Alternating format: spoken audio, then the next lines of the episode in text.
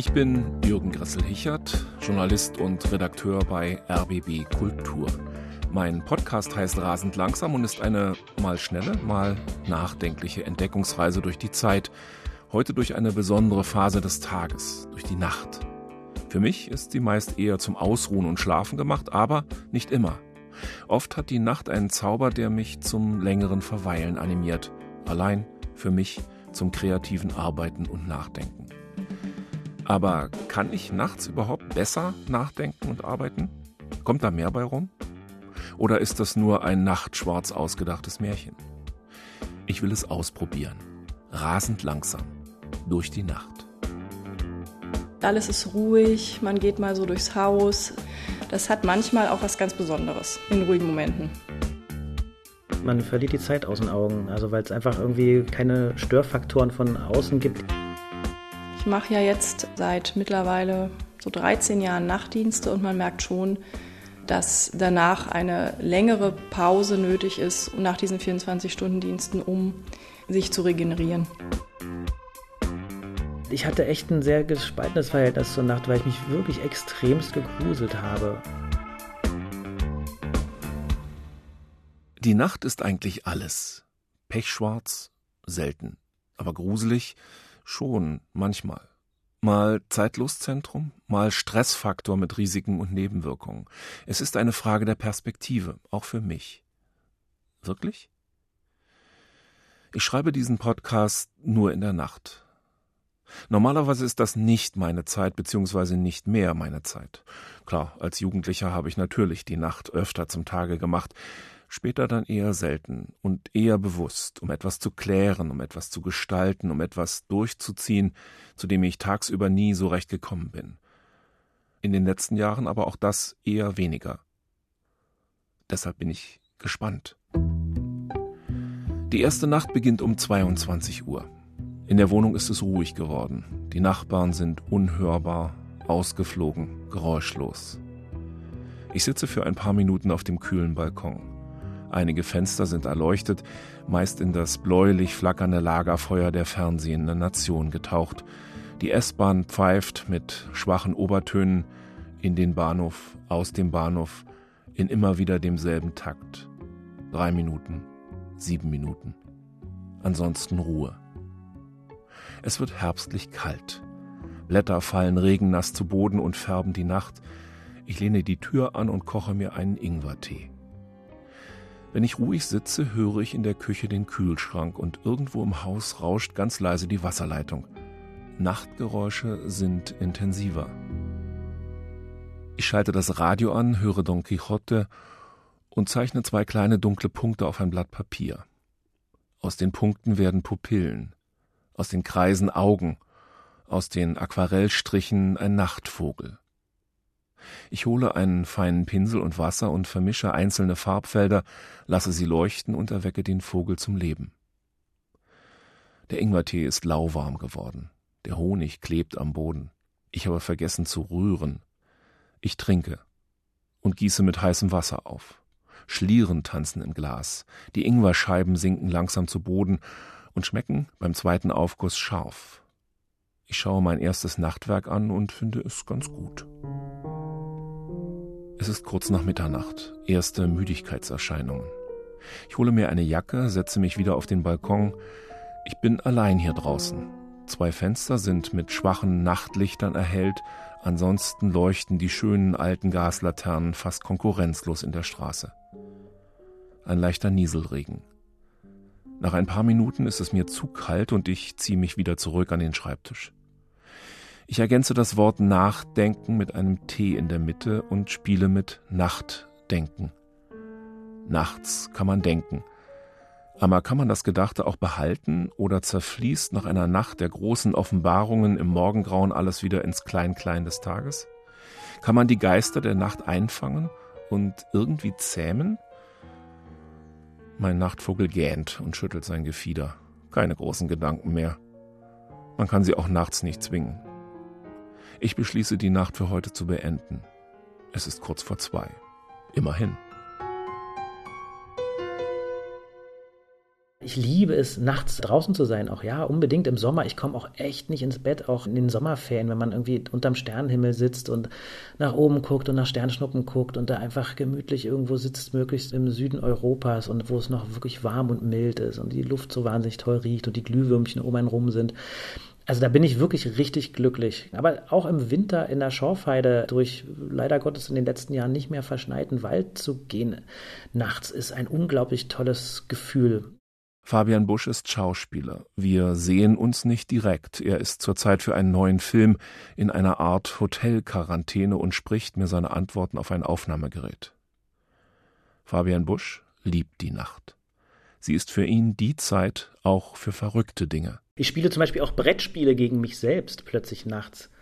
Und manchmal baue ich mir dann so ein Brettspiel auf und mit zwei Gegnern, das klingt jetzt wahrscheinlich total bescheuert, aber dann setze ich mich so an den Tisch und spiele und tue so, als wenn ich da jemanden habe, den ich dann schlagen will. Und dann setze ich mich auf die andere Seite und versuche den anderen zu schlagen. ja, aber ich versuche es nicht zu übertreiben. Den Personenwechsel, den hat man ja eh schon oft genug im Berufsleben. Nee, nee, ich bin da der Fabian und versuche einfach mich selbst zu schlagen. Nachts ist die Zeit der Ruhe wo Fabian Busch zu Sachen kommt, die tagsüber eher schwierig sind. Er hat Familie, die die Nacht nur selten zum Tag macht. Wenn ich male, tagsüber oder nachts, sieht die Farbpalette jeweils anders aus. Tagsüber verwende ich viel mehr rote Töne, die Nacht hat für mich eher einen blauen Stich. Aber auch Gelb ist eine Nachtfarbe, als Lichtpunkt vielleicht. Das weiß ich aber meist auch erst hinterher, wenn ich am Tag gemalte Bilder und ihre Nachtpendants vergleiche. Von Fabian möchte ich wissen, ob er auch Farben mit der Nacht verbindet und welche Musik er hört beim nächtlichen sich treiben lassen. Hm, es ist auf jeden Fall ein langsamer, sehr eingänglicher Jazz, finde ich, also wenn man über Musik spricht. Farben, hm, ehrlich gesagt noch nie drüber nachgedacht, was die Nacht für eine Farben hat. Also ich würde jetzt erstmal sagen, es sind gedeckte Farben, aber Nee, muss eigentlich gar nicht unbedingt sein. Gute Frage. Wir kommen so richtig ins nächtliche Plaudern auf Distanz, und doch kommt mir das Denken und Treiben des Nachtmenschen Fabian nahe vor. Dieses sich verlieren ins nächtliche Nachtdenken und eine Tätigkeit, die fließt, malen oder bei Fabian Busch Stopp-Trick-Animation für einen Film, den er selber Bild für Bild mit Knetfiguren gestaltet. Diese wirkliche absolute Ruhe, und die braucht man für so einen Stopp-Trick-Film, finde ich. Also dieses sich einlassen auf 24 Bilder pro Sekunde, so eine Figur vor sich zu haben, die man Stück für Stück animiert, das ist wie so ein Flow, in dem man so ist und der halt auch wirklich nicht nach einer halben Stunde vorbei sein darf, weil so eine drei Sekunden Film sind halt dann einfach dreimal 24 Bilder, die animiert werden müssen. Das dauert einfach ein paar Stunden. Und diese Zeit habe ich tatsächlich einfach nur nachts, wirklich, wenn absolute Ruhe ist und ich einfach auch weiß, dass ich nicht gestört werde. Und da habe ich einfach angefangen, das ein bisschen in die Nacht zu verlegen, aber letztendlich dann auch jetzt durch Corona und durch diese ständige Anwesenheit der Kinder auch tagsüber, ist es bei mir dann komplett wirklich in die Nacht gerutscht, das letzte Jahr jetzt. Ein Film über die Götter des Olymp entsteht in seiner nächtlichen Werkstatt. Ob Kurzfilm oder abendfüllendes Epos ist noch unklar. Genau, es ist wirklich, das sind gebaute Sets im Maßstab 1 zu 10. Also das nimmt schon auch Platz weg und die Figuren sind so, ja, so groß wie eine Bierflasche, will ich jetzt mal sagen. Und dann werden die halt durch die Landschaft bewegt und werden unten an den Füßen werden die festgeschraubt, dass sie nicht umfallen und äh, haben halt innen drin ein bewegliches Skelett aus Aluminium unter ihrer Haut und können so ihre Position immer halten für das Bild, was man macht und haben natürlich Gesichter und Münder. Und letztendlich kommt dann auch der Kreis zusammen für mich als Schauspieler. Ich spiele mir natürlich die Sachen immer selber vor, nehme mich zum Teil auch auf Kamera auf und spiele die Sachen und kann die dann so drüberlegen am Computer und mich tatsächlich an meiner Animation entlang hangeln, damit ich weiß, wann fängt sich der Arm an zu bewegen, wann geht die Augenbraue eigentlich hoch oder bewegt sich die Pupille eigentlich gleichzeitig mit der Bewegung. Also das ist irgendwie sehr hilfreich. Und da verbringe ich auch viel Zeit dann nachts, die Szenen selber mit mir aufzunehmen und zu spielen. Ich stelle mir vor, wie er Zeus spielt, den Göttervater, oder Hephaistos, den Gott des Feuers, wie er in die unterschiedlichen Rollen schlüpft und sie nachher in Figuren nachknetet mit Augenblinzeln und Muskelanspannung. Eine Sisyphus-Arbeit, wenn man so will. Auf jeden Fall noch mit Open End.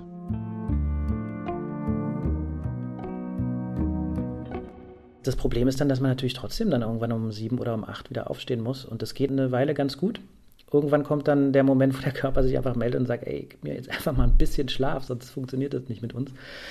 Ja, das ist der ewige Kampf sozusagen um, um, um das bisschen Schlaf, den ich dann allerdings wirklich tatsächlich nachmittags nachhole. Ich bin ein großer Fan von Mittagsschlaf. Auch da treffen wir uns. Siesta ist für mich die kleine Fiesta des Nachmittags und die Batterieladestation der Nacht. Auch meine zweite Nacht, die diesmal länger gehen soll, eröffne ich mit einer spätnachmittaglichen Siesta.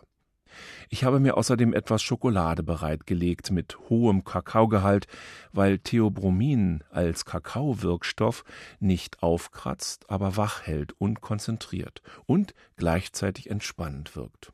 Na mal sehen.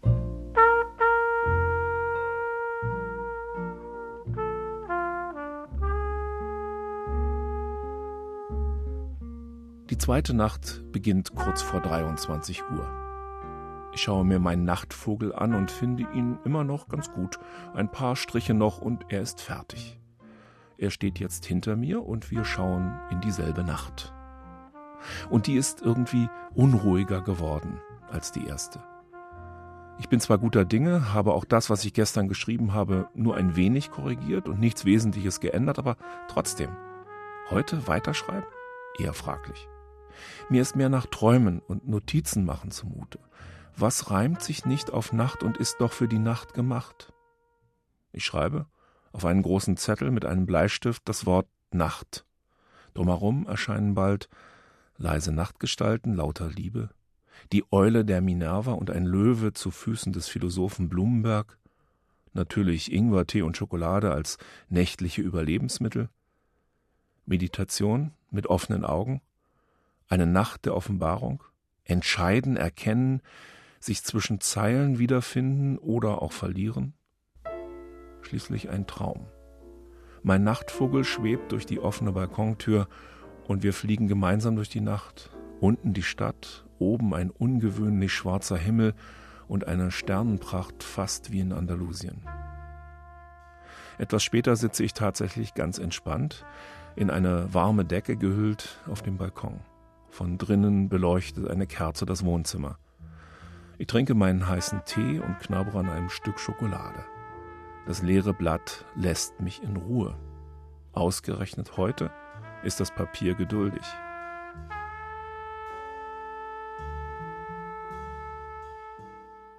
Mendelssohn habe ich aufgelegt. Elias. Dieses Oratorienwerk, das wir in diesem Jahr als Chor eigentlich aufführen wollten. Denn er hat seinen Engeln befohlen über dir, dass sie dich behüten auf allen deinen Wegen. Das haben wir zu üben begonnen, als Corona kam und alles Singen nur noch mit Abstand oder gar nicht mehr möglich war. Und später singt ein Engel durch die Nacht, dass es Nacht werde um mich und ich bin wie im Trance. Es ist kurz vor vier. Die Eule der Minerva beginnt erst mit der einbrechenden Dämmerung ihren Flug, schreibt Hegel. Ja, gut, wenn er meint. Und wohin fliegt sie dann? Ich lege mich auf mein Sofa, bin heiter und gelassen und schlafe irgendwann selig ein, ohne viel geschrieben zu haben, aber mit dem Gefühl, dass die Nacht mich immer noch gerne mag.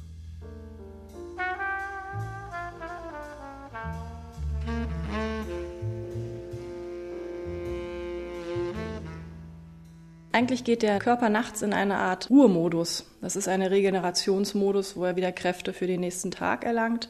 Es gibt auch verschiedene Phasen. Es gibt einige Schlafphasen, wo es eher darum geht, die geistigen und psychischen Eindrücke zu verarbeiten. Und es gibt Phasen, wo es eher darum geht, dass der Körper sich erholt mit fließenden Übergängen.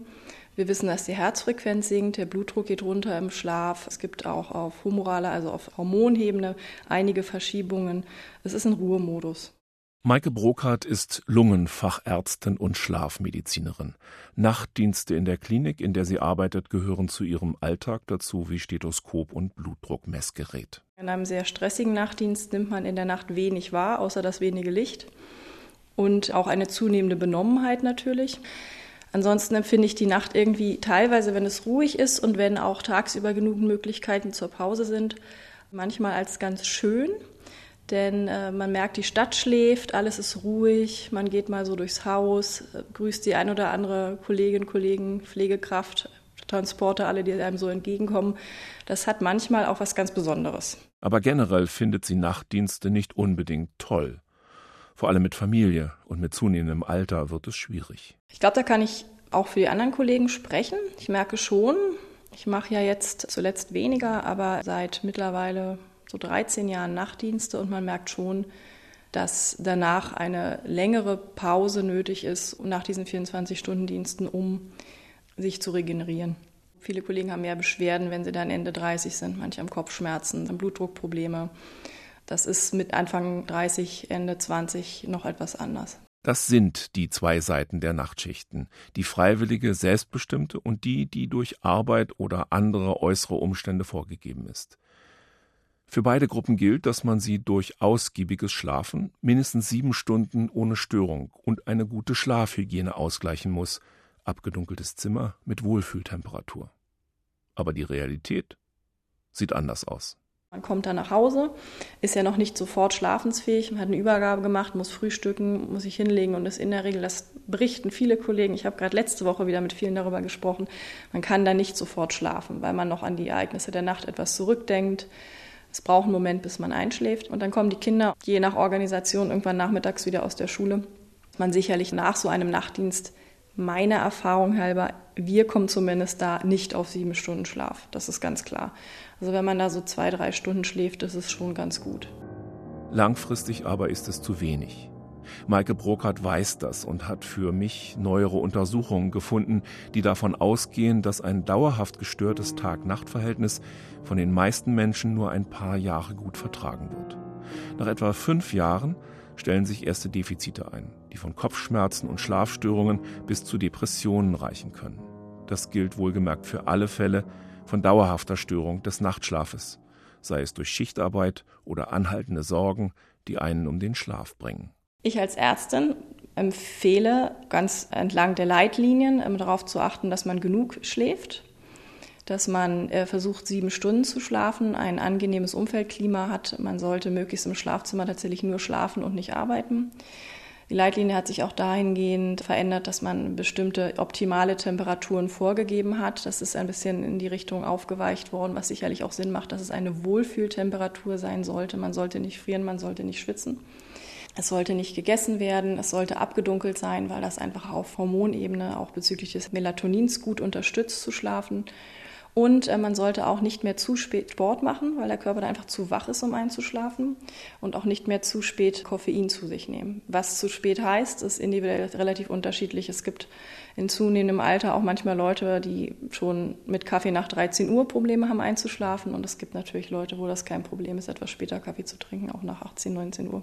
Das sollte man immer im Blick behalten. Denn da ist auch ganz klar nachgewiesen, dass die Leute, die lange keine gute Schlafhygiene haben und im Nachtdienst arbeiten, vielleicht auch, wo dieser Rhythmus eben nicht immer einbehalten werden kann, aus Dienstplan, personellen Problemen, dass die einfach vermehrt an Erkrankungen leiden. Meine beiden ungewohnten Nächte ohne ausreichenden Schlaf waren zwar kreativ, aber ich merke es noch zwei Tage später, dass ich wieder später einschlafen will. Und trotzdem, ich will diesen rasend langsamen Nachtpodcast zu einem guten Ende bringen und mache mich nach ein paar Tagen und normalen Nächten auf zu einer dritten langen Nacht. Die fällt mir diesmal insofern einfacher, da sie mit der Wahl in den USA zusammenfällt, die ich eh in den letzten Jahrzehnten fast immer verfolgt habe, Jetlag included. Six days from now, we are going to win Arizona. Three days. But it may take a little longer, as I've said all along. It's not my place or Donald Trump's place to declare who's won this election. That's the decision of the American people. This election will decide whether our children will be condemned to the misery of socialism. Die Nacht zieht sich und es ist relativ bald klar, dass sich so schnell nichts entscheidet. Die Nacht, in der das Fürchten wohnt, hat auch die Sterne und den Mond, hatte mal Mascha Kaleko gedichtet. Passt. Ich schalte den Ton ab und gehe in mein Arbeitszimmer. Mein Nachtvogel schaut munter aus und ich setze mich an den Tisch und arbeite. Die Nacht ist nicht allein zum Schlafen da, schreibe ich und lösche die Zeile wieder. Nachts soll man ruhig schlafen, habe ich doch gelernt. Obwohl der erste Satz interessanter klingt. Ich spiele mit beiden Sätzen. Es kommt auf die Mischung an beschließe ich. Und denke an Fabian Busch und seine nächtliche Animationsbegeisterung. Die Nacht, in der das Fürchten wohnt, hat auch die Sterne und den Mond. Ist darin eigentlich die ganze Wahrheit der Nacht auf den Punkt gebracht? zwischen Furcht und Begeisterung? Wobei die Liebe zur Nacht nicht angeboren ist, weder bei mir noch bei Fabian Busch. Sie ist eher aus Erfahrungen entstanden oder Entscheidungen. Meine Eltern, die waren ja Tänzer und die haben halt wahnsinnig oft, also sie würden behaupten, nicht wahnsinnig oft, aber die haben mich schon auch ab und zu allein gelassen natürlich, weil sie Vorstellung hatten oder eine Premierenfeier war oder so. Und ich hatte echt ein sehr gespaltenes Verhältnis zur Nacht, weil ich mich wirklich extremst gegruselt habe. Und das hat auch noch eine ganze Weile angedauert. Ich habe so mit Mitte 20 in einem Dachgeschoss gewohnt, was zwei Eingänge hatte, vorne einer, hinten einer. Und wenn es dann abends war und ich war allein, und da macht ja so ein Dachgeschoss manchmal so Geräusche, auch im Sommer, ne, wenn die Balken so knarzen und so knacken. Ich bin schon wirklich mit dem Messer durch die Wohnung geschlichen, weil ich überzeugt davon war, dass ein anderer Mensch in dieser Wohnung ist, durch den Hintereingang gekommen oder wie auch immer. Deshalb, ich habe die Nacht wirklich nicht gern gemocht. Auch so Nachtwanderungen, das war nicht so meins, in Ferienlager und so. Vielleicht habe ich mir aus dem Grund die Nacht äh, zum Tag gemacht und habe dann angefangen, einfach die Nacht auch zu nutzen als Zeit, wo man ganz legitim wach sein darf. Und nicht schleichend durch die Wohnung mit einem Messer in der Hand. Ich höre in der Küche ein Geräusch und muss lachen. Aber Fabian erzählt so packend, dass ich mir die Szene so richtig vorstellen kann. Die Nacht, in der das Fürchten wohnt, hat auch die Sterne und den Mond. Diese Zeilen nehme ich mit in die nächsten Tage und Nächte. Wenn man nachts nicht arbeiten muss, aber sie gelegentlich für sich entdecken darf, das ist schon was Besonderes. Aber selbst Nachtschichten haben manchmal nicht nur schöne Momente der Ruhe, sie haben ein Ende und man kommt sich manchmal wie ein Held oder eine Heldin vor. Und auch der Morgen zum Beispiel. Gerade auf den Intensivstationen oder überhaupt im Dreischichtsystem verlässt man das Haus relativ früh. Und dann äh, sozusagen, wenn man mit dem Fahrrad ins kühle Morgen fährt und die Stadt langsam erwacht und die Müllabfuhren fahren und die Bäcker riecht man oder sieht schon Licht, das ist wirklich schön, das habe ich mir auch gemerkt von damals. Und natürlich aber auch in dem Wissen, dass man fertig ist und sich auch hinlegen kann. Andersrum im Morgenraum zur Arbeit fahren ist wieder etwas anders. Ich habe mit meinen Kindern letzten Sommer ein Floß gebaut und wir haben dann so das Floß ins Wasser gelassen, haben dann so eine Nacht auf dem Floß geschlafen, was halt einfach so das ist ja nicht diese Stille, die es so in der Stadt hat, in der eigenen Wohnung, so, wo man nur die Uhr ticken hört, sondern diese ganzen Geräusche nachts sind so irre. Ich mag das wahnsinnig gern. Nachts in Berlin, wenn es geschneit hat, ist ein Moment, wo ich echt, wenn der erste Schnee fällt und dieses gelbe Straßenlicht reflektiert wird, das ist immer ein Moment, wo ich unbedingt raus muss, wo die Autos ganz leise sind und langsam fahren und alles so gedämpft ist vom, vom Ton. Diese Momente liebe ich total.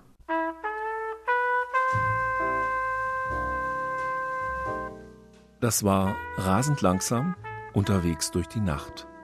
Mit Maike Brokert, Fabian Busch, Gabi Klusmann und Roman Neumann. Mein Name ist Jürgen Grassel-Hichert. Die Nacht, in der das Fürchten wohnt, hat auch die Sterne und den Mond. Ich schreibe mir diesen Grundsatz mal mit schöner Schrift in mein Tagebuch. Ich selber habe inzwischen schon mal angefangen, mich mit Schokolade zu beschäftigen. Die entspannt und hält wach habe ich gerade selbst erfahren. Sie soll sogar glücklich machen und wenn man zu viel davon hatte, merkt es auch die Waage. Also rase ich langsam zum Getränk der Azteken, schaue, wie gute Schokolade gemacht wird und versuche zu ergründen, was Literatur und Schokolade miteinander verbindet. Demnächst also rasend langsam.